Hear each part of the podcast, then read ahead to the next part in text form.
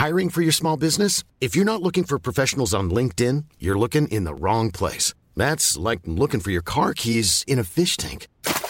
LinkedIn helps you hire professionals you can't find anywhere else, even those who aren't actively searching for a new job but might be open to the perfect role. In a given month, over 70% of LinkedIn users don't even visit other leading job sites. So start looking in the right place. With LinkedIn, you can hire professionals like a professional. Post your free job on linkedin.com slash people today.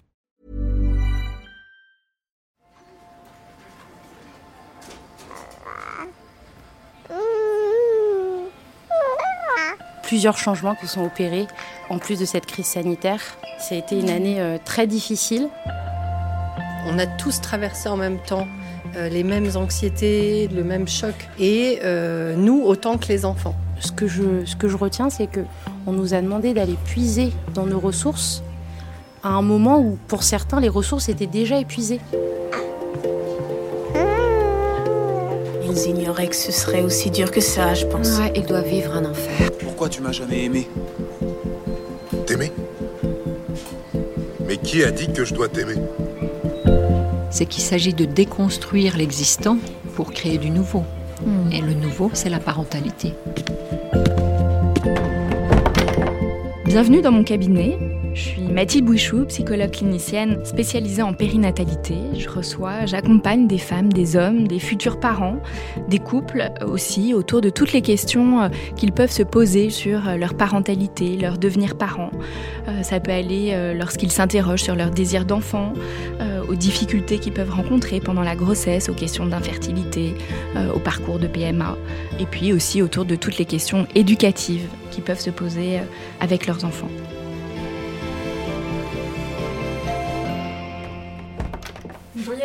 Bonjour Mathilde. je vous en prie, installez-vous. Merci. Qu'est-ce qui vous amène aujourd'hui Yasmine?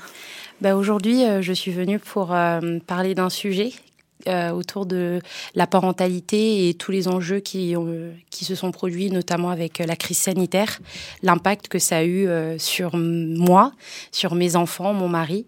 Voilà. Et puis euh, avoir aussi euh, vos retours, comprendre un petit peu pourquoi ça s'est passé de telle façon plutôt que d'une autre. Comment vous avez vécu les choses depuis euh, un an? Ça a été une année euh, très riche émotionnellement. Donc euh, ma famille, elle est composée euh, de mon mari, avec qui je suis depuis euh, une dizaine d'années, et de mes deux enfants, deux garçons. Mon aîné qui a presque six ans et mon second qui a eu deux ans là en janvier. Et on a vécu un peu... différemment de ce que l'on a l'habitude de faire. C'est vrai qu'on est une famille qui a l'habitude de s'ouvrir vers l'extérieur, de rencontrer du monde, d'avoir un rythme euh, on va dire, une cadence imposée. Et là, il a fallu tout revoir, euh, avec en plus euh, plusieurs changements qui se sont opérés, en plus de cette crise sanitaire. Me concernant, c'était, euh, je quittais un emploi et j'en intégrais un nouveau, donc euh, avec des responsabilités. Mon cadet euh, avait un an, donc euh, qui est une année importante, euh, où il faut consolider pas mal de choses. Euh, pour mon grand garçon, bah, c'était sa deuxième année de maternelle. Donc voilà, ça a été une année très difficile. Finalement, on en a tiré, je pense, chacun d'entre nous, à notre hauteur, des enseignements. Quand le premier confinement euh, est tombé, il y a un an, vous, dites, vous étiez une famille tournée vers l'extérieur. Comment vous avez vécu euh, le fait de vous retrouver euh, à l'intérieur? Très mal. C'est vrai qu'on l'a très mal vécu parce que euh, on est un peu euh, la famille pour lequel le mot liberté est un leitmotiv, le fait de pouvoir faire ce qu'on veut quand on veut sortir. Et là, on nous a imposé ce confinement. Euh, pour ma part, euh, j'ai bien compris hein, quels étaient les enjeux, mais ça arrivait tellement soudainement qu'il a fallu s'organiser bah, très vite et casser euh, des habitudes qu'on avait eu du mal en plus à, à mettre en place. Avec l'arrivée de notre deuxième enfant, il y avait déjà une nouvelle mécanique qui s'est instaurée et là, il fallait de nouveau changer les habitudes. Et on s'est retrouvés à quatre en même temps au même endroit, ce qui arrive très rarement ou que les week-ends. Donc ça aussi, il a fallu euh, vivre ensemble et euh, respecter ben, les limites de chacun, les limites euh, physiques et aussi les limites euh, émotionnelles. Donc euh, ça a été euh, Qu'est-ce que vous avez mis euh, en place pour vous adapter, pour vous réorganiser? Euh, J'avoue que moi, euh, comme je l'ai dit, c'est le confinement s'est joué avec aussi la prise d'un nouvel emploi. C'était à ce moment-là? Vous, vous, aviez commencé Un mois après. Un mois après. J'ai vraiment joué sur deux tableaux. Je hmm. quittais un emploi pour lequel j'avais des responsabilités, donc il fallait faire une passation. Et je prenais ce nouvel emploi qui, au moment où j'avais accepté cette offre, il n'y avait pas du tout lieu de confinement ou de crise sanitaire. Donc je, hmm. Je l'avais appréhendé de la manière la plus positive. Et là, je me suis dit comment je vais pouvoir gérer ça. Et c'est vrai que les débuts pour moi étaient très euh, chaotiques parce qu'il fallait que je sois présente pour euh, ma famille, mais aussi présente dans cette nouvelle organisation professionnelle.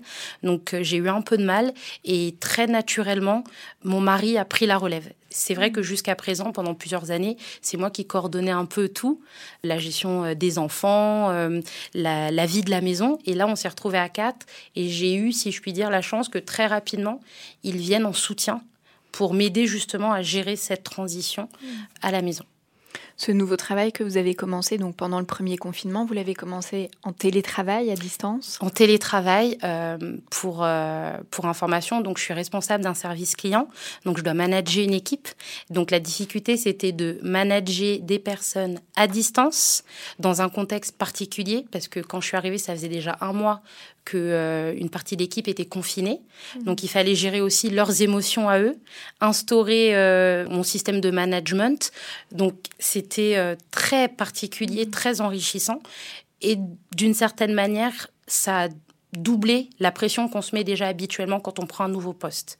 Et pour ma part, ça a eu l'effet, on va dire, un peu pervers Déjà que de nature, j'aime bien tout contrôler. Et là, il fallait vraiment que je contrôle tout et je m'étais un peu imposé le je dois tout gérer. Je dois gérer ce côté d'être à la maison, je dois gérer cette nouvelle équipe, je dois faire en sorte que tout le monde va bien. Et en fait, euh, la vie a fait, les choses ont fait bah, que j'ai pas pu tout gérer. Vous avez craqué? J'ai craqué, ouais. J'ai pas mhm. honte de le dire. Ça a mis du temps. Il y a eu le premier confinement et pendant le premier confinement, je sentais déjà, on va dire, des bribes, un peu de craquage. Moi qui suis une maman, mmh. on va dire, euh, très euh, patiente, euh, éducation positive, je me mets à la hauteur de mes enfants. là, il a fallu que déjà je j'ai ce nouveau poste, mais aussi ce rôle de maîtresse. Et puis maîtresse pour un enfant à la maternelle, qu'est-ce que ça veut dire? Ils font, voilà, c'est pas comme à l'école élémentaire. Il faut jouer, mais il faut apprendre, il faut être très pédagogue, il faut être patiente. Et des fois, c'était pas évident. Et puis il y avait ce petit bout là il y avait mon cadet quand même, qui avait euh, à peine un an et qui était en phase de développement sur plein de choses qui n'arrivait pas à trouver sa place. À la différence de son frère aîné, on pouvait pas lui dire bon ben Thiago, tu attends une heure ou trente minutes que papa et maman euh, terminent et je reviens. Non, lui, il était dans l'immédiateté. Mhm. Et en plus, on a une relation qui est très fusionnelle. Donc, il a fallu aussi euh, appréhender tout ça, vraiment le, mhm. comprendre. À, quel moment ce craquage il est arrivé? J'avoue qu'il n'est pas arrivé au premier confinement. Mhm. Donc, il y a eu le premier confinement. Après, l'effet de surprise, l'effet de panique, il y a eu l'effet ben, de profiter aussi de ce moment. Euh, je suis une maman qui a essayé de conjuguer carrière et vie familiale, et des fois la carrière a pris le dessus. Et là, j'ai profité en fait aussi d'être avec ma famille et de revoir les choses. J'ai pu voir les premiers pas de, de mon cadet que je n'aurais jamais pu voir. Euh, j'ai vu les progrès aussi de mon fils aîné euh, dans l'apprentissage de l'écriture, de la parole. Ça, c'était très gratifiant. Et contrairement à certains, avec mon mari, ça s'est très bien passé. On n'a pas l'habitude d'être ensemble comme ça tout le temps. On, a des on travaille tous les deux euh, dans des métiers qui nous prennent beaucoup de temps. Et se retrouver tous les deux, on appréhendait, on s'est dit, bon, ça va être la mort de notre couple, comme beaucoup se sont dit, surtout qu'un peu avant le confinement, on avait eu des tensions comme tout le monde et on s'est dit, ça va nous achever. Et pas du tout.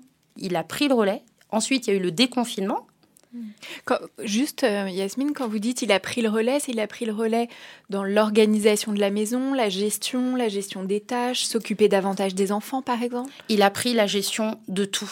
Il a un travail qui lui permet de d'être beaucoup plus, euh, de moduler ses heures de travail beaucoup plus que le mien. Moi, je suis régie par des horaires, j'ai une équipe, alors que lui, il est beaucoup plus souple. Du coup, il a pris vraiment la responsabilité d'organiser, surtout autour des enfants, les temps d'activité autour des enfants et étonnamment aussi les repas. Pour lui, il disait, bah, le peu de temps que tu vas consacrer aux enfants, il faut qu'il soit qualitatif. Donc, je te décharge un peu de la lessive, du repas. Euh, comme ça, quand tu es avec eux, t'as pas le stress que tu as habituellement de est-ce que le repas est prêt, est-ce que la lessive est faite, est-ce que voilà. Hmm. Il m'a vraiment déchargé tout ça. Il a pris aussi beaucoup le temps de m'écouter lorsque j'avais ces moments d'inquiétude et de et lorsque j'étais dépassée par tout ça, de me dire ça va aller, on va s'en sortir. Euh, regarde, on, est chanceux. Il m'a rappelé aussi beaucoup de fois la chance qu'on avait. On était dans un bel appartement avec de l'espace. Euh, on avait un petit bout de jardin au pied de notre immeuble, donc on n'était pas à plaindre. Et il me disait toujours relativise, relativise, ça pourrait être pire. Et mmh. ça, je pense que ça m'a aidé à peut-être pas craquer avant à retenir un peu euh, la hmm. soupape.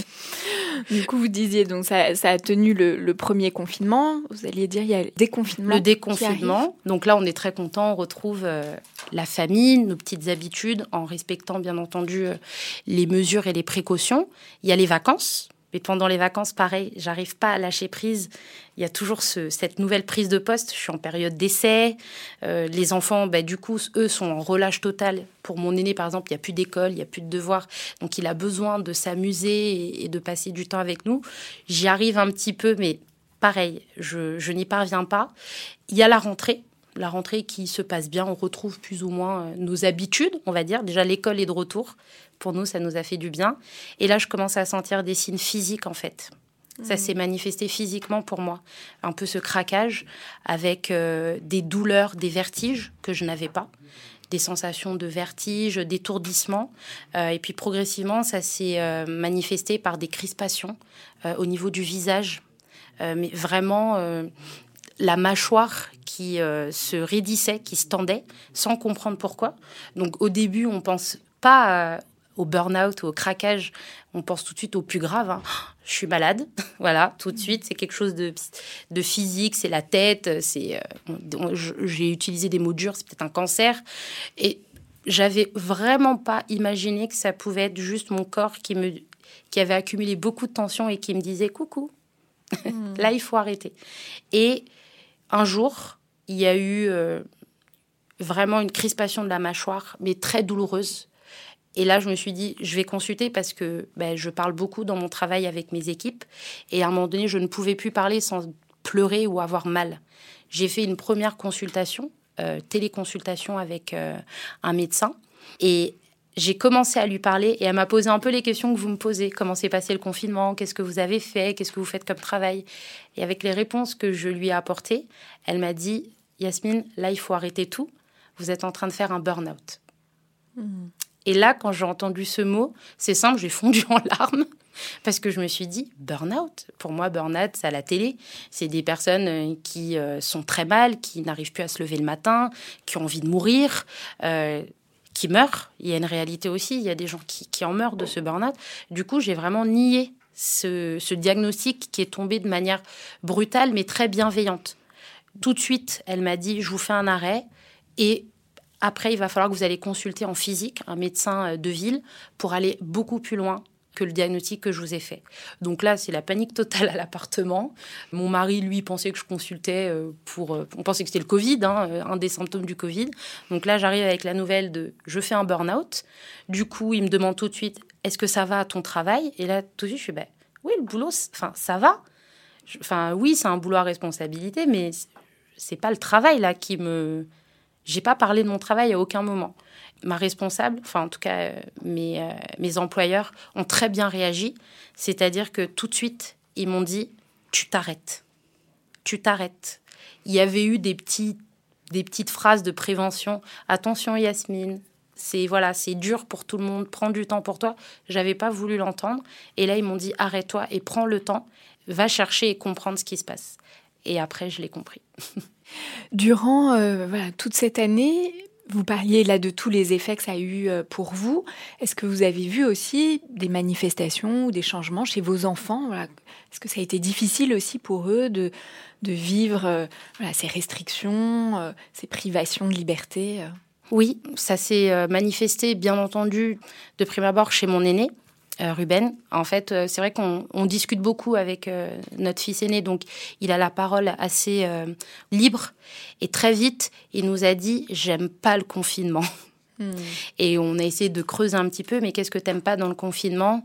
Parce que je peux pas faire ce que je veux. Et c'est vrai que comme nous, on a un peu élevé dans le fait, ben, tu fais ce que tu veux, en tout cas, on te donne la possibilité de. C'est vraiment la première chose qui nous a, qui l'a marqué lui. Ensuite est venue ben, le, la présence de la famille. On est très, du fait de notre rythme, on est très encadré par les grands-mères, euh, les oncles et tantes, et le fait de ne plus les voir, il s'est dit qu'est-ce qui se passe? Il a eu euh, vraiment très peur de cette perte de repères qui était essentielle pour lui et qu'il a toujours connue finalement. Donc il a fallu le rassurer. Et il y avait aussi ce rapport à l'école. Quand il est à l'école, on n'est pas là. C'est son monde à lui, il fait ce qu'il veut. Et là, on rentrait un peu dans son monde. Et lui, il comprenait pas pourquoi nous, on faisait d'une telle manière alors que la maîtresse ne faisait pas pareil. Et surtout, on rentrait dans son monde qui était son monde, mais différent. Il n'y avait pas ses copains. Il n'y avait pas euh, ce repère un peu de lâcher prise, les copains avec qui il peut parler comme il veut, faire des jeux d'enfants. Il pouvait jouer avec nous, mais il y avait toujours ce côté adulte qui très vite limitait euh, l'échange. Donc lui, il a manifesté comme ça. Et pour mon fils cadet, Thiago, pour lui, ça a été aussi ben, très violent et beaucoup de frustration. Je m'en suis rendu compte après et en parlant, parce que, euh, comme je le disais, on est très fusionnel. Et sa maman était là physiquement, donc c'était bien, mais j'étais pas là à 100%. Ça l'a beaucoup marqué et je pense que moi j'ai accumulé aussi cette culpabilité. Donc il y a eu des troubles du sommeil très euh, marqués chez lui. Il ne dormait pas la nuit ou plusieurs réveils dans la nuit, réveil très tôt, des pleurs. C'est un bébé qui pleure beaucoup parce que aussi je pense qu'il n'a pas eu euh, cette possibilité de, de s'exprimer en dehors de la maison. Souvent, les enfants, quand ils sont avec les parents, ben, c'est beaucoup plus capricieux, euh, ça teste plus que quand ils sont euh, dans les structures d'accueil ou avec les grands-parents. Et nous, il était là avec nous tout le temps. Donc, beaucoup de pleurs, de frustration. Et nous, on n'a pas réagi de la bonne manière comment occuper un enfant de 5 ans? Donc euh, oui, on fait deux, trois gommettes, un peu de pâte à modeler. On est très vite limité. Et puis, bah, lui, de son tempérament à, s'impatienter rapidement, les activités, il les, il les tenait pas. Donc mm. j'ai vraiment eu euh, une manifestation très euh, présente chez chacun de mes enfants. Merci Yasmine. Je vous propose maintenant qu'on rejoigne dans le salon d'à côté nos expertes, Ariane Calvo et Isabelle Benassouli.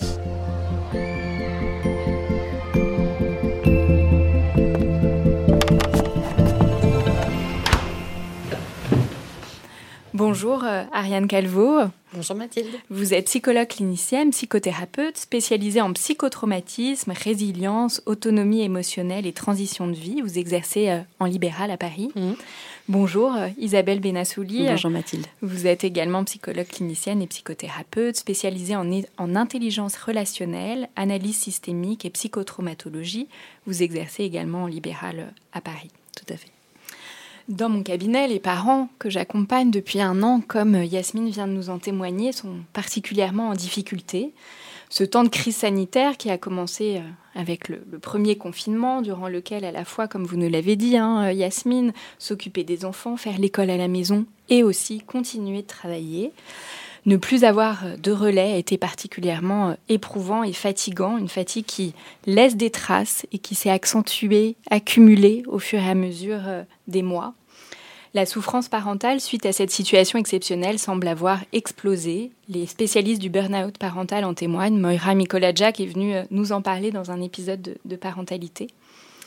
Puis cette situation que l'on pensait temporaire a duré, s'est installée. Il y a eu le deuxième confinement, alors sans la fermeture des écoles cette fois, le couvre-feu, et puis euh, aujourd'hui, au moment où on enregistre euh, cet épisode, d'autres restrictions, voire un troisième confinement plane.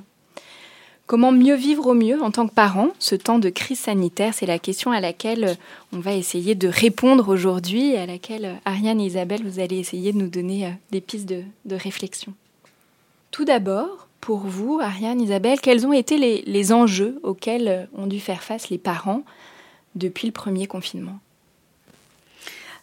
Alors déjà, moi j'ai bien entendu ce que Yasmine disait à propos de l'effet d'accumulation en fait, il y a eu de la cumulation et de l'accumulation. Donc, il y a eu l'accumulation de rôles euh, pendant ce premier confinement. Euh, en effet, euh, mener de front le travail tout en étant à la maison, présente physiquement mais absente psychiquement ou en tout cas occupée à autre chose. Et puis en même temps faire les devoirs avec les enfants, effectivement, pas de la même façon que la maîtresse ou l'institut ou le professeur.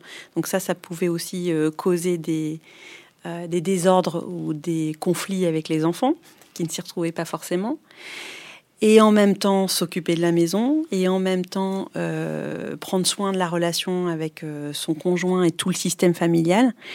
Donc ça, c'est beaucoup de cumulation de différents rôles au même endroit sans espace personnel. Habituellement, je pense que ce qui nous permet de gérer ces différents rôles, ces différentes fonctions, c'est de pouvoir avoir des lieux ressources ou du temps pour se ressourcer. Oui, en tout cas, beaucoup ont, pu prendre conscience, en effet, que le, travail, par exemple, ou d'autres activités à l'extérieur de la maison étaient en effet des lieux ressources très importants. C'est ça, par exemple, beaucoup de, salariés ont témoigné du fait que de ne plus voir leurs collègues, de ne mmh. plus euh, euh, discuter ensemble à la machine à café, c'était quelque chose qui leur manquait énormément. Voilà, ce temps et cet espace en dehors de la vie familiale pour se ressourcer et ensuite venir nourrir en fait nos liens avec euh, conjoints, conjointes et enfants. Donc j'ai entendu cet aspect de cumulation des rôles. Et puis l'autre chose que j'ai entendu, c'est l'accumulation du stress. C'est-à-dire qu'effectivement, premier confinement avec euh, le choc de l'annonce, se réorganiser en un temps record, comprendre qu'il y a mille et un rôles à remplir et puis il y a une fin quand même. Voilà, on est à peu près, on sait qu'en mai ça va se terminer et, euh, qu'ensuite on va pouvoir peut-être revenir à nos vies normales.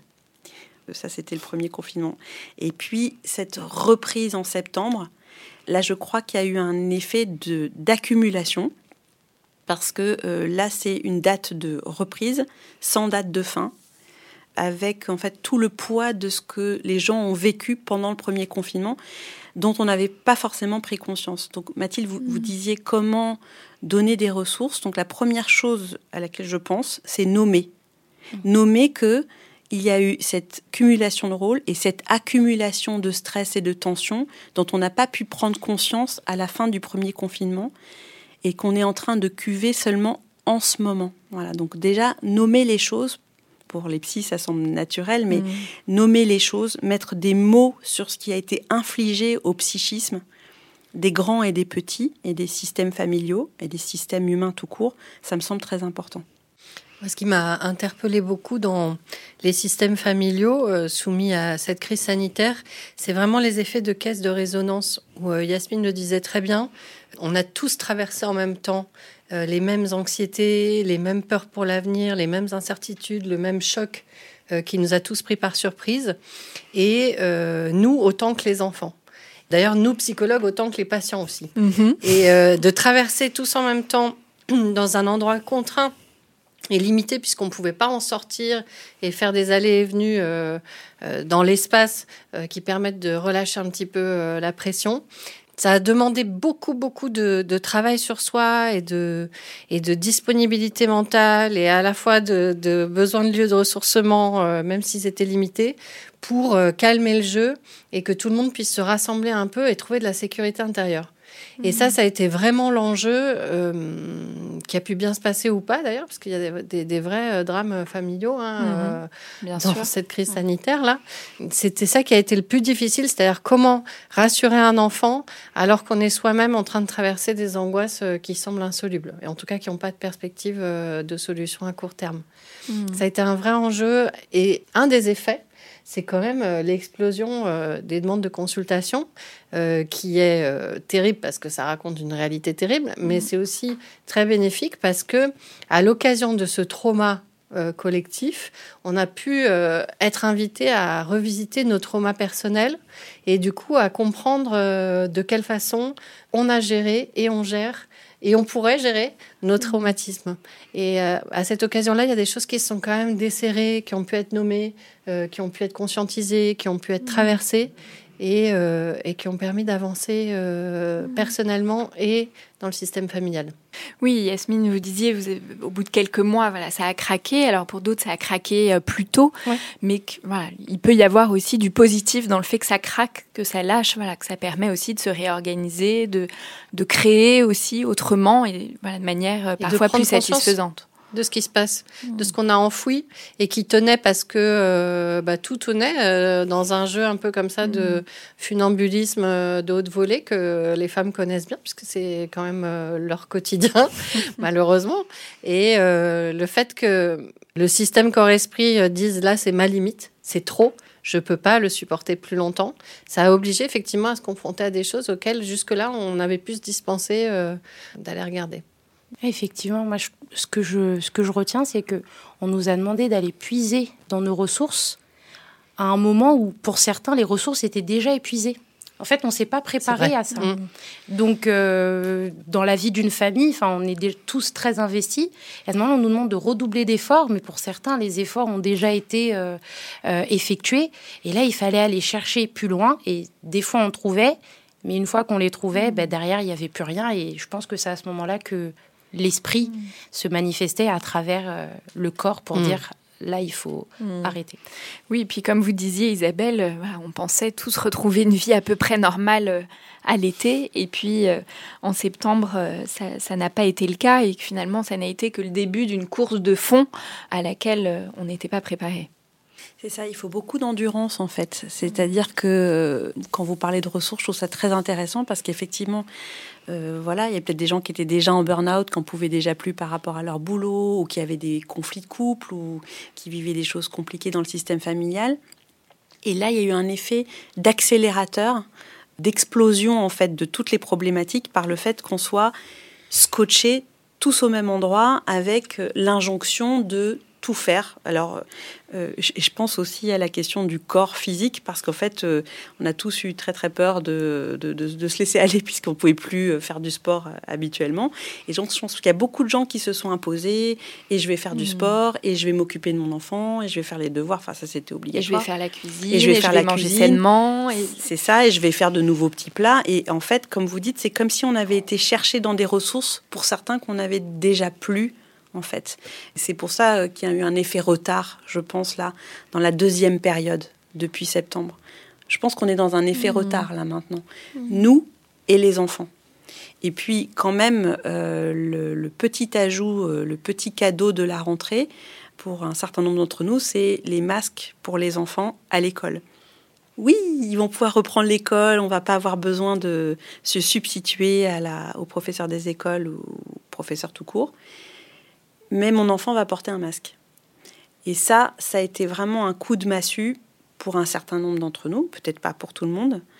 Euh, c'était, euh, et ça, ça a pu aussi générer de la culpabilité, c'est-à-dire je suis tellement content, tellement heureux de ne pas avoir à prendre en charge l'enseignement, mais, mais je collabore à ce que mon enfant vive cette contrainte-là.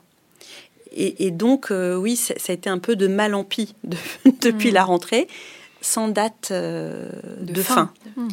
Pour revenir aussi à ce qu'ont vécu les enfants, je pense que de voir leurs parents en tension et en stress parce qu'ils étaient en difficulté pour leur faire leurs devoirs, pas, pas savoir comment leur expliquer les choses comme le faisait la maîtresse, tout ça, ça a fait monter, ça a généré beaucoup de tension entre les parents et les enfants et probablement dans les couples parce que je pense qu'il y a eu aussi beaucoup beaucoup de mmh. conséquences en fait euh, conjugales. Alors vous, ça, c'est finalement il y a eu des ressources qui se sont révélées positives. Peut-être que toute cette période que nous vivons est une sorte de révélateur en fait. Hein. C'est comme si on mmh. avait euh, on a mis, mis de l'encre et ça nous avait révélé ce qui était ce qui était latent auparavant et ça nous l'a montré de façon plus manifeste. Mais toujours est-il qu'il faut l'affronter pour nous et pour les enfants. Oui, ça met en lumière à la fois euh, des difficultés, des fragilités et puis des forces, des ressources. Mm. Ça a demandé à, chacun d'entre nous de se poser et de se poser les bonnes questions à ce moment-là ou après ces différents moments. Oui, les questions essentielles. C'est-à-dire que ça, c'est peut-être aussi un aspect euh, ressource. C'est-à-dire qu'on on a tous, je pense, été été tenus de se demander quelles étaient les valeurs les plus importantes dans nos existences. D'être privés de contact, d'être privés de liens, pour nos enfants, être privés de leurs copains. Je pense qu'ils se sont tous rendus compte que, euh, même s'ils le savaient déjà confusément, mais que leurs copains, que les liens, que, les, que pouvoir jouer avec leurs copains, d'avoir leur espace, euh, et nous, nos liens avec les gens, avec nos amis, tout ça, ça a mis en relief ce qui était important pour la vie d'un être humain. Euh, je pense que ça a aussi mmh remis les choses à leur place, du plus, du plus euh, superficiel au plus essentiel. Parce qu'on parle d'essentiel aujourd'hui. Du coup, Ariane, quelles ont été les, conséquences justement de toutes ces restrictions de, Là, vous nous parliez, Isabelle, du, du, port du masque, mais voilà, tous ces protocoles sanitaires, quelles conséquences ils ont pour les enfants et puis pour les parents? Il y a quelque chose qui m'a pas mal interpellée, c'est que je me suis rendu compte que euh, les femmes en particulier qui avaient le plus de mal avec la question du port du masque pour elles-mêmes et pour leurs enfants, c'était très souvent des femmes qui portaient déjà tellement de choses que se rajouter une contrainte de plus, c'était insupportable. Et que ça se matérialisait sur la question du masque, dont elles percevaient l'intérêt, mais euh, peut-être pas tel qu'il nous était euh, demandé par le gouvernement, mais, mais qu'en fait, euh, ça ne réglait pas la question de, de la contrainte de trop, quoi. Et mmh. effectivement, il y a un côté, euh, on a dû prioriser euh, les contraintes qu'on s'imposait ou pas. Et en ce sens-là aussi, c'était douloureux, mais en partie positif, de faire le tri entre les relations constructives et les relations toxiques, de faire le tri entre les habitudes qui avaient du sens réellement pour nous et celles qu'on faisait uniquement pour les autres. Euh, faire le tri voilà, entre ce qui avait du sens et ce qui en avait peu, en fait. Et de revenir à l'essentiel de cette façon-là. Bon, c'est, euh, je ne peux pas dire que ça soit fait dans une grande facilité, mais en tout cas, ça a le mérite d'avoir mis tout le monde suffisamment en suspens pendant suffisamment longtemps et d'être allé chercher nos ressources suffisamment difficilement pour qu'on doive euh, se contraindre à aller regarder ce qui faisait sens ou pas. Bon, la question du masque, c'est une, vraie question euh, de santé psychique aussi. Hein. C'est-à-dire que, euh, en tant que psychologue dans nos cabinets, euh, c'est aussi un sujet. Il y a beaucoup de choses qu'on se dit avec des mots, et puis il y a beaucoup de choses qu'on se dit avec du non-verbal. Et euh, quand un patient porte le masque, eh ben, on n'a pas accès à deux tiers des informations euh, non verbales, au moins euh, du visage. Et de la même façon, quand nous-mêmes on porte un masque pour recevoir quelqu'un, pour l'accueillir, lui n'a pas accès à deux tiers de nos informations non verbales. Or, on écoute aussi avec toutes ces informations-là. Mm.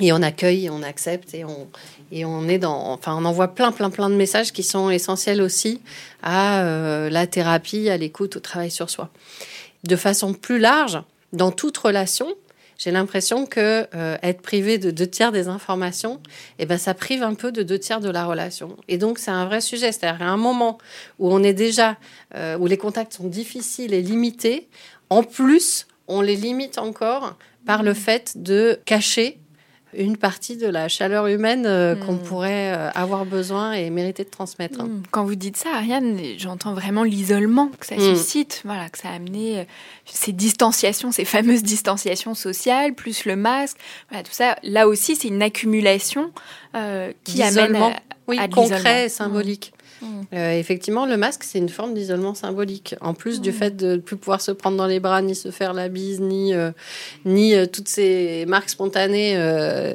en particulier des, des populations méditerranéennes qui aiment le contact, là, et eh ben, il y avait en plus cette espèce de mise à distance par, par le fait de se cacher derrière mm. ce morceau de tissu-là et qui est encore un vrai sujet, et en particulier, moi, je trouve pour les enfants. C'est-à-dire que je ne sais plus euh, quel journaliste me faisait remarquer que tous les bébés qui sont nés pendant le confinement euh, n'ont vu que des gens masqués en dehors de leurs parents. Euh, c'est hum, un sujet quand même. Qu'est-ce qui va se construire euh, dans le mm. rapport à l'autre, dans le, dans le, lien, dans, dans la perception des émotions, dans la perception de leurs propres émotions qu'on construit aussi à mm. travers ce qu'on voit de l'autre. là, je crois qu'en ce moment, il y a des études euh, justement dans les ah bah, crèches, intéressant, justement sur l'impact du port du masque aussi mm. chez les tout petits qui euh, n'ont pas encore euh, le langage verbal, mais ont tout un, tout un autre langage, notamment émotionnel, et pour lequel voilà, d'être en contact toute la journée avec des personnes masquées, c'est pas sans, sans conséquences ni sans effet pour eux et leur, mm. et leur, développement. Et ce qui est triste, moi je le vois dans la structure d'accueil de mon fils cadet, c'est que les enfants finalement se sont habitués à ces gens masqués. Et c'est horrible parce que peut-être que quand tu auras plus ces masques, pour ceux qui sont arrivés à cette période-là, ils vont peut-être être perturbés de voir des, visages en entier et te dire ah ben derrière il peut y avoir un sourire, une expression euh, ou un autre visage et ça aussi comment ils vont vivre avec ces nouveaux euh, ces nouveaux euh, si je puis dire ce nouveau champ de vision finalement qu'ils n'ont mhm. jamais qui n'ont jamais eu mhm. et je sais que dans les structures d'accueil c'est très compliqué parce qu'elles instaurent cette relation avec justement le faciès et tout ça et là elles n'y arrivent pas. Et puis après, dans les conséquences importantes, je pense qu'il y en a une qui est euh, essentielle et qu'on n'a pas mesurée au moment où on le vivait, mais là, on commence à avoir un tout petit peu et de recul et de questionnement à la fois. Euh, c'est que on a imaginé que c'était pour un temps limité. Euh, de plus en plus, ce que l'on perçoit là, de semaine en semaine, d'annonce en annonce et de variant en variant, c'est que ce temps qui nous semblait limité au début est de plus en plus illimité que ce qui nous semblait être des adaptations pour un temps euh, deviennent des adaptations tout court, peut-être définitives, et ça nous fait très peur, ce nouveau monde, et qu'il euh, y a une, question de, de, la pérennité de nos attitudes et des mesures et, et de nos comportements et des, et des réponses qu'on apporte euh, à cette situation. On ne peut plus faire, et il y a urgence à ne plus faire comme si tout ça euh, allait durer deux semaines, puisque ça fait déjà un an, et que l'OMS a annoncé hier qu'il était impensable euh, qu'à la fin de l'année 2021, on ait réglé la question. Mhm. Donc, que, fait-on pour, que, euh, pour apporter des, des, vraies solutions qui puissent durer dans le temps sans mettre en danger la santé psychique, euh, mentale, euh, hmm. corporelle, physiologique euh, de tout le monde, des hmm. grands et des petits. Oui, vous nous l'avez bien dit, Yasmine. Hein. Alors pour vos enfants, des troubles du sommeil pour votre deuxième, du stress, des tensions pour, pour votre aîné. on n'a pas parlé là de la privation aussi, du sport. Hmm. alors dans, dans, la privation des contacts aussi, de tous ces rituels qui sont importants pour les enfants. Là, je pense aux anniversaires euh, aux fêtes de fin d'année, euh, au choral à l'école, voilà, mm. toutes ces choses-là qui peuvent paraître anodines, mais qui sont des vrais repères euh, pour les enfants. Mm. Et encore mm. des troubles, parce qu'il a été effectivement rapporté des symptômes d'eczéma, des troubles de l'attention, des troubles de la concentration, de l'agitation en classe. Donc effectivement, la tension monte. Et euh, alors qu'on pouvait avoir euh, des professeurs des écoles euh, très sympas et très détendus, on comprend qu'ils sont en tension aussi parce que eux, ils ont l'exigence de faire respecter les protocoles sanitaires avec des tout petits bouts de chou qui comprennent pas pourquoi ils peuvent pas mm. respirer juste à certains mm. moments. Et donc, effectivement, chez des enfants qui n'avaient pas ce genre de symptômes, franchement, voir l'émergence de symptômes comme l'eczéma, par exemple, mmh. de stress, lié au stress. Ça, c'est vraiment, je trouve ça assez terrible. Et j'avais, j'ai vu un article aussi d'une psychologue euh, qui parlait du fait que c'était finalement assez terrible de demander à ce point-là aux enfants de s'adapter. Mmh. Et que, euh, et effectivement, on l'a tous fait, hein, euh, en se disant, ben, que sinon il va se faire mettre dehors de l'école. Donc, donc adapte-toi, sois gentil. Ça, ça, va tellement à l'encontre, en fait, pour ceux qui ont envie de d'élever leurs enfants en disant bon c'est important qu'ils soient au, contact de ce qu'ils ressentent, qu'ils se respectent, qu'ils sachent mettre des limites, qu'ils sachent dire non. Et là on est en train de leur dire écoute voilà je vais pas le nommer, je vais pas nommer que c'est une maltraitance, je vais pas te le nommer comme ça, mais adapte-toi et puis on fait pas de bruit. Mmh. Donc ça aussi euh, comment on va récupérer euh, à la fois ce stress, cette hyper adaptation des enfants. Et puis peut-être, ça c'est pas très sain pour certains peut-être que ça va leur apprendre à, euh, à contourner un peu la loi. Enfin, ça met dans des injonctions paradoxales. Hmm. Donc en fait, oui, c'est dangereux, moi je trouve, sur un plan psychique, hmm. d'imposer des injonctions paradoxales aux enfants de, hmm. de façon sournoise. Oui, parce que l'histoire nous a bien montré que l'être humain était en capacité de s'adapter à des choses absolument terribles, mais que ça a un prix, que c'est pas sans conséquence. Donc, en termes de ressources, euh, peut-être à, nous euh, parents et euh, à nous psy qui accompagnons les parents euh, de reparler de cohérence, c'est-à-dire que on peut on peut s'adapter à une réalité tout en disant ce qu'on pense de cette réalité. Et donc de communiquer avec nos enfants sur le fait qu'on a le droit de penser ce qu'on pense, qu'on peut ne pas être en accord avec ce qui est demandé, mais que dans ces circonstances-là, nous sommes contraints de nous y adapter, déjà, ça met un petit peu moins de discordance et de folie dans tout ça. Voilà, Donc Mmh. ça c'est bon, ça revient aussi à renommer les choses, mais là un peu plus en détail, de nommer. Alors voilà, ça on peut être en désaccord. Mmh. On va quand même être obligé de s'y adapter, mais on peut continuer à garder euh, son esprit sain en fait, en bonne santé, pour nous et pour nos enfants. Et selon vous, quand vous dites ça, on peut le faire aussi avec des enfants en bas âge? Moi, je pense à mon petit dernier, où si je lui parle, est-ce qu'il va être capable de comprendre? Est-ce qu'il y a une autre mécanique pour lui, lui permettre d'accepter ça? Pour le grand, c'est simple. Il a des règles parce qu'il va à l'école et il comprend. Mais pour un petit, comment justement lui permettre d'avoir cet équilibre de tu dois t'adapter Alors à, quelle adaptation par exemple vous pensez? Parce que pour le masque, lui, il n'est pas, il est pas, il est pas obligé. Non, mais par exemple, dans le côté, ben, l'élan. À cet âge-là, quand ils sont petits, ils, vont vers les autres Mhm. très spontanément. Les câlins ou euh, toucher. Euh, moi, j'ai eu des scènes où dans les magasins, euh, dès qu'il touchait ou qu'il allait toucher un rayon, hop, tout de suite le réflexe de peur, ne touche pas. Et, ils comprenaient pas. Et c'est vrai, comment on peut expliquer à, à un si petit être que tu dois faire les choses Est-ce que ça passe par la parole, le jeu?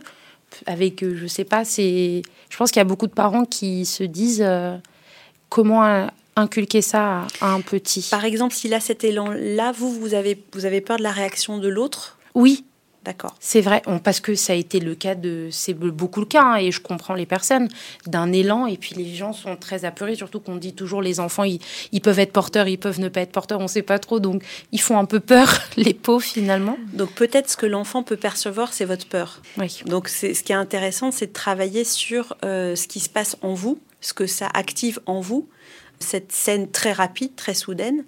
Et puis finalement, peut-être que ça pourrait se travailler avec le rire, Mhm. c'est-à-dire euh, peut-être que vous pourriez faire une sorte de bascule de la peur au rire, parce que tout ça est tout à fait euh, euh, ubuesque en fait. Donc les gens, s'ils réagissent de façon un peu décalée, vous, vous le voyez, vous pouvez peut-être jouer avec ça. Avec Ariane, on a pensé, à, on a pensé au film La vie est belle, Roberto Benigni, euh, où il a, il a cette façon d'accompagner son enfant à traverser une situation complètement délirante et folle. J'assume mes propos comme je considère qu'on est en train de traverser. Donc, euh, euh, c'est-à-dire qu'on est, on est obligé de se plier à quelque chose de, de-. Donc, comment nous, parents, avec notre compréhension et notre vision, on peut accompagner avec plus de souplesse et fluidité nos enfants, évidemment en se rendant compte que tout ça est assez fou. On va en rire ensemble et euh, on va pas tous s'emmener dans la même folie. Donc moi, je pense que le, rire ou la détente, ça, ça peut être une façon de se dire bon voilà, Madame réagit de façon un petit peu, un petit peu terrorisée, ça lui appartient. Et, et comment vous, vous pouvez euh, vous calmer à l'intérieur en disant finalement c'est pas moi qui suis folle ni mon enfant, Madame a peur, ok. On peut nous se décaler de cette peur-là. Et, et voilà. Et en fait, c'est une forme d'autorégulation.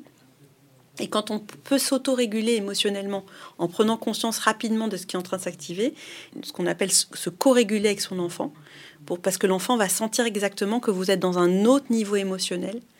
Et à ce moment-là, il va se détendre. Lui, il a besoin que de ça, puisqu'il est branché avec un pipeline sur votre inconscient. Pour revenir à, à la question des, des conséquences, là on a bien dit, hein, elles, elles sont multiples pour, euh, pour les enfants et quel que soit euh, leur âge. Pour les parents aussi, hein, vous nous l'avez euh, aussi bien dit Yasmine, hein, le burn-out parental, euh, l'épuisement, les, les troubles divers aussi. on a pu voir, en tout cas bon nombre, en tout cas moi de mes patients, manifester des troubles du sommeil, de l'alimentation. Des euh, dépendances. chez des les adultes. dépendances. Ouais, Ça a des fait. impacts sur les enfants aussi. hein. Mm. Mm. Bien sûr, en tout cas les troubles des parents ont évidemment Exactement. des Mm. impacts sur, sur les enfants. Euh, et puis, il a été aussi question de symptômes proches du euh, PTSD. Est-ce que Mm. vous, vous pouvez nous en dire quelque chose? Eh bien oui, les Mm. cauchemars, euh, tout ce que vous venez de citer, ça peut, on peut le retrouver à la suite d'un traumatisme. Et c'est une forme de traumatisme, ce qu'on a vécu. Un traumatisme complexe, c'est-à-dire que si on avait été enfermé une journée seulement, euh, ça serait presque anodin. Mais on a été enfermé beaucoup de journées et puis ça s'est répété et on ne sait pas comment ça pourra se résoudre. Et ça finit par donner la même trace que la même trace neuro-psychique, disons, qu'un accident de train ou une agression. Mmh. Et il y a une forme d'agression constante euh, homéopathique ou pas. D'ailleurs, des fois, c'est beaucoup plus qu'homéopathique, mais euh, à répétition, sans perspective de résolution, qui crée les mêmes effets qu'un traumatisme. Donc, euh, reviviscence, cauchemar, perte de mémoire, perte d'attention. Il y a beaucoup qui, qui, est renforcé en plus par le port du masque qui empêche l'oxygénation correcte du cerveau. Donc, on a tous peur régulièrement d'être en train de basculer vers un Alzheimer précoce ou vers euh, des troubles de l'attention majeure parce que euh, parce qu'on n'arrive pas à se concentrer, parce que notre cerveau est occupé à euh, gérer la situation, gérer le quotidien, gérer ce que ça nous fait, gérer ce que ça fait à tout le monde autour de nous, et, et qu'à un moment on, arrive à des seuils de saturation qui sont pas mmh. gérables. Du coup, qu'est-ce qu'on fait par rapport à tout ça? Alors, vous nous avez déjà donné quelques pistes. Vous avez dit, Isabelle, le fait euh, de nommer, mm. nommer ce qu'on vit, nommer les injonctions qui sont paradoxales. Voilà, pouvoir un peu en jouer avec pour pas qu'elles nous rendent fous. Qu'est-ce que les parents peuvent faire d'autre? Alors, moi, je trouve que le fait de prendre du recul sur cette situation, et euh, donc euh, l'humour, je trouve que c'est l'arme fatale, de prendre du recul sur cette situation et de jouer avec cette situation, d'en parler avec nos enfants, ça leur donne aussi la possibilité peu à peu de se faire des représentations. Tout à l'heure, je parlais de la souveraineté d'une certaine façon, le droit de penser ce qu'on pense, de se positionner, de se situer. Euh, quand on était euh, jeune, on, faisait au collège, au lycée, on faisait des, commentaires avec des thèses, antithèses, synthèses. On avait le droit hein, à une dialectique. Donc on peut, avec le, le niveau de nos enfants, discuter de tout ça, mettre de l'humour dans tout ça. Et finalement aussi, on pourrait être dans une situation normale à l'extérieur et avoir une situation familiale, par exemple, de conflit, de drame, de tragédie grecque. Je veux dire, euh, on n'a pas attendu euh, le confinement pour vivre des situations mmh. difficiles dans nos existences. Mmh. Donc après tout, euh, on pourrait retourner la situation. C'est-à-dire qu'on pourrait se dire, OK, à l'extérieur, c'est compliqué. On est, il y a une forme de séquestration. Mais nous, en fait, on prend soin de nos liens, on prend soin de nous, on prend soin de, ce qui compte pour nous, on prend, on prend soin de, ce qui est harmonieux pour nous, et donc du coup, en fait, on retourne la situation. C'est-à-dire que on va cultiver ces sous-serres, en fait. On va cultiver notre jardin intérieur et notre, euh, notre système familial euh, pour ma part, je trouve qu'il y a beaucoup d'humour qui est arrivé euh, dans, la relation avec, avec mon fils, par exemple. Et, je trouve ça très rigolo de discuter de cette situation avec lui. Je trouve qu'il prend du recul. Et puis, je me dis, on va faire feu de tout bois. Voilà, on va, on va essayer de, de recueillir des enseignements de comment rester libre et souverain en situation de séquestration. non, mais c'est, et, là aussi, je fais de l'humour avec ça parce que je trouve que ça sauve absolument de tout. Et puis ensuite, on va peut-être aussi arrêter d'attendre que l'extérieur nous dise quand est-ce que ça va s'arrêter. Parce qu'on ne va pas attendre pour vivre. Vivre, mmh. euh, s'aimer, sortir si on en a envie, discuter avec nos enfants, rire avec nos enfants. Mmh. Partager avec nos enfants. Ouais, là, en, vous entendant et en vous entendant rire, Isabelle, moi, je dis beaucoup à mes patients l'importance de cultiver la joie. Et pour ça, voilà, on n'a pas forcément besoin d'aller dans un restaurant ou un bar, même si ça peut aider et ça peut être très sympa et très joyeux. Mais voilà, euh, sous cloche, sous serre, on peut aussi cultiver la joie. En tout cas, ça nous servira toujours quand on pourra sortir dehors. je veux dire, mm. après, on va, on va l'expanser. En attendant, voilà, on est avec nos petites miniatures. Mm. Euh, on fait comme on peut. On, va, mm. euh, on va se chercher des ressources. Et en plus, c'est finalement, c'est une loupe. Enfin, ça met une loupe sur ce qu'on a de nombreuses personnes ont, été obligées de faire petit, c'est-à-dire être contraints à des situations difficiles. Quand on a vécu euh, des maltraitances, tout le monde n'a pas vécu des maltraitances, mais tout, voilà, euh, la vie n'est pas un long fleuve tranquille. Donc euh, finalement, ce qu'on a vécu petit, c'est d'être contraint à des choses parfois difficiles, sous serre parce qu'on ne pouvait pas sortir, parce qu'on ne pouvait pas prendre son petit baluchon et s'échapper de la situation. Au fond, ce qu'on est en train de vivre là, c'est peut-être en grandeur, en écran géant, on va dire. Voilà, on est au Grand Rex ce qu'on a vécu enfant. Et cette fois-ci, on peut saisir l'opportunité en conscience pour reprendre en fait sa liberté, mmh. ce qu'on ne pouvait pas faire quand on était petit. Et quand je vous le dis, ça me fait des frissons parce que c'est, c'est en fait, euh, c'est une immense libération. Euh, je vais quand même pas dire merci à cette situation-là, euh, mmh. merci à la séquestration, ni merci au trauma, mais je me dis toujours, qu'est-ce que je peux faire avec les difficultés, avec ce matériau-là, et comment je peux le transformer? Voilà, c'est euh, alchimiser euh, le plomb en or.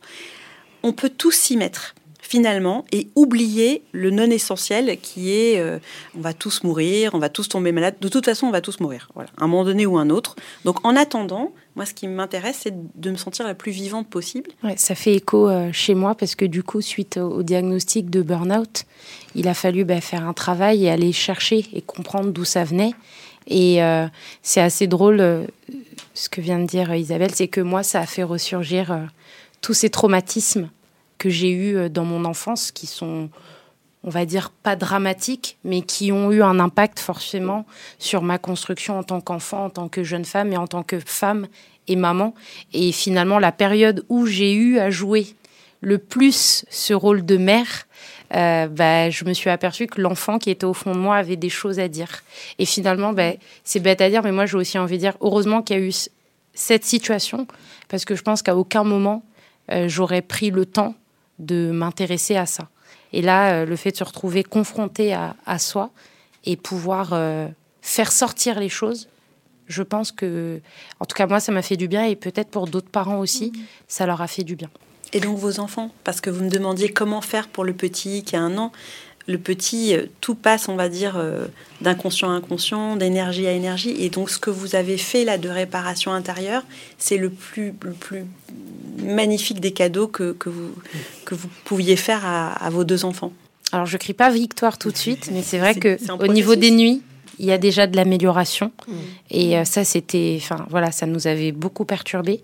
Et voilà, petit à petit, on y va lentement mais progressivement. Mais c'est vrai que je vois déjà des, manifestations d'apaisement chez chacun de mes enfants par rapport à, ce travail que je fais, qui va être un travail, je pense, long.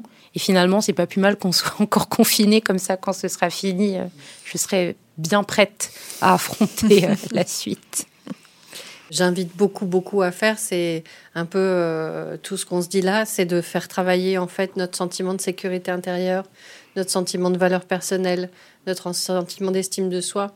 Dans l'exemple que donnait Yasmine tout à l'heure de la scène où euh, le bébé euh, touche un, truc au supermarché et puis tout le monde euh, s'affole parce que peut-être il a plein de petits microbes au bout des doigts qui met partout.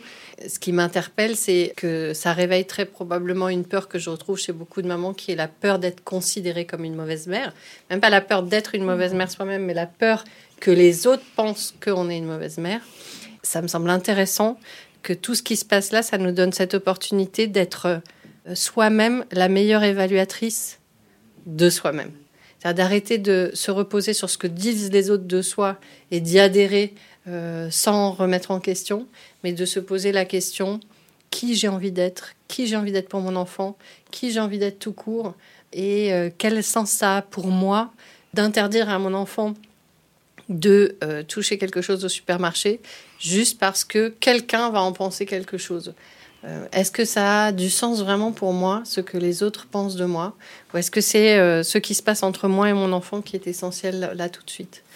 Et mhm. euh, cette question-là, groupée avec de multiples occasions de se poser des questions semblables, me semble intéressante à creuser et y répondre de façon euh, définitive parce qu'effectivement, comme disait Isabelle, ça nous servira tout le temps. Dans euh, ce que peuvent faire euh, les, parents pour réduire la, tension, alors vous avez déjà donné pas, mal de choses, peut-être de manière un petit peu plus concrète dans le quotidien. Est-ce que vous auriez d'autres pistes à partager avec nous?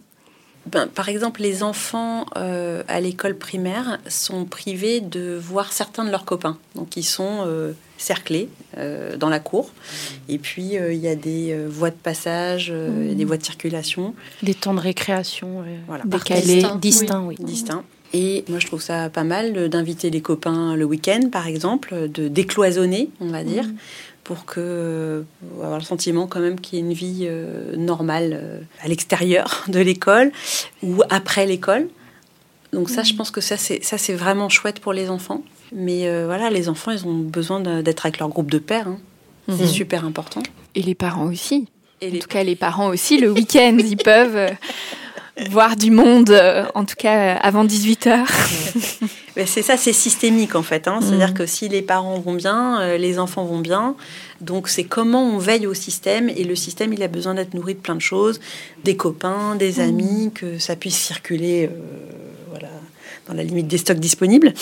Oui, en tout cas là-dedans, j'entends vraiment la question de la créativité, l'importance voilà, de d'être créatif. Oui, on est euh, sous cloche, sous serre, mais au- dans cette serre, on peut faire quand même plein de choses. On peut faire euh, venir le restaurant à la maison, euh, on peut créer une ambiance, on peut faire des choses qu'on fait pas d'habitude. Euh, voilà. Et c'est même si ça peut demander un peu d'imagination, c'est pas forcément simple, mais il y a des choses qui sont possibles, même sous cloche.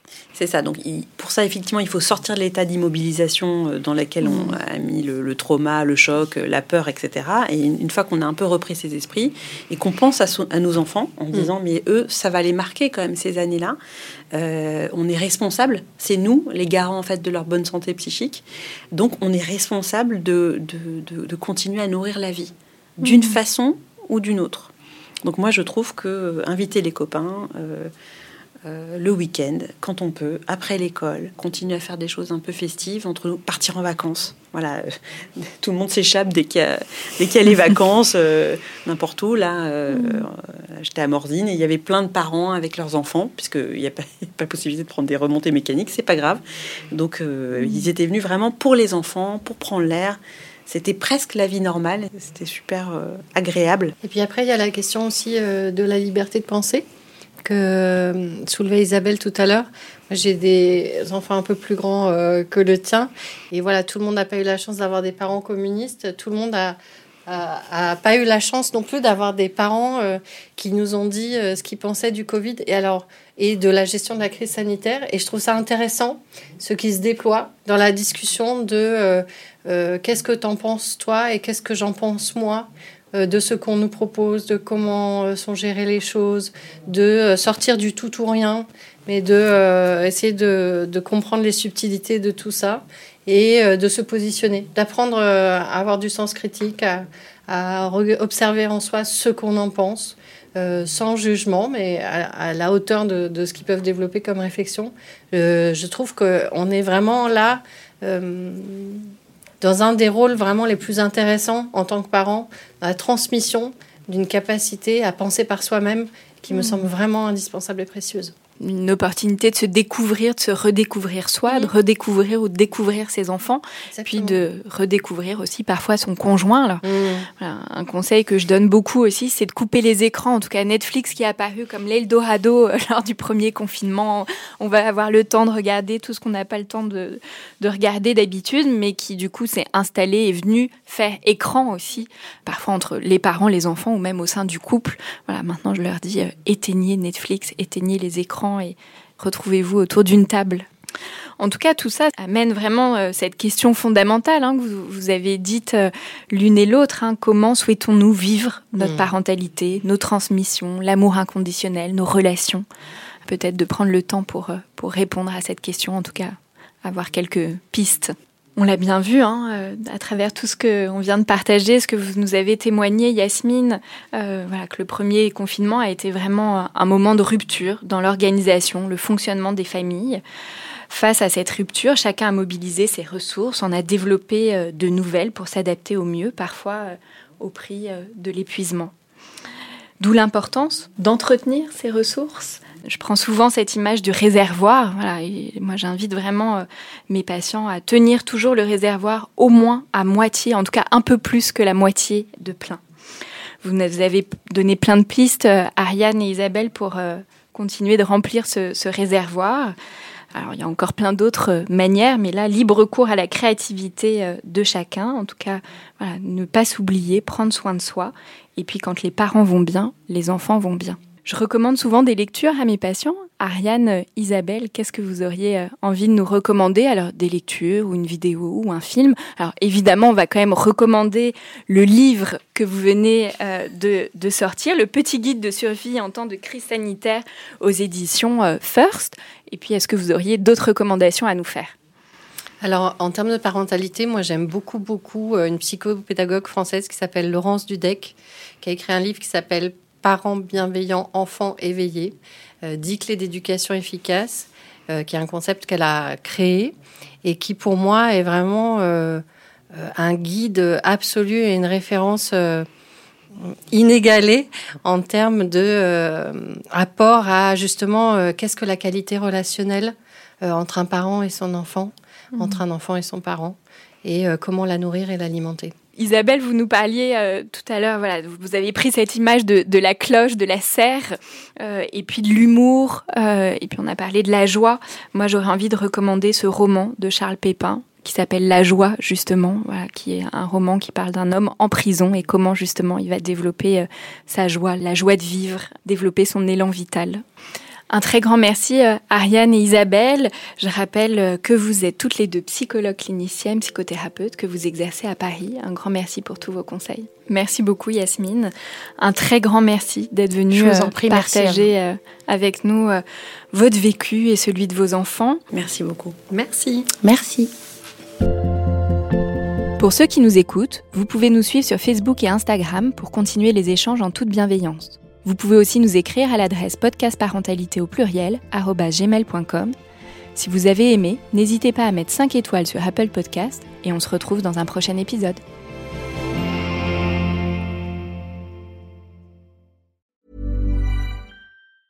Even when we're on a budget, we still deserve nice things. Quince is a place to scoop up stunning high-end goods for 50 to 80% less than similar brands. They have buttery soft cashmere sweaters starting at $50 luxurious Italian leather bags, and so much more. Plus, Quince only works with factories that use safe, ethical, and responsible manufacturing. Get the high-end goods you'll love without the high price tag with Quince. Go to quince.com/style for free shipping and 365-day returns.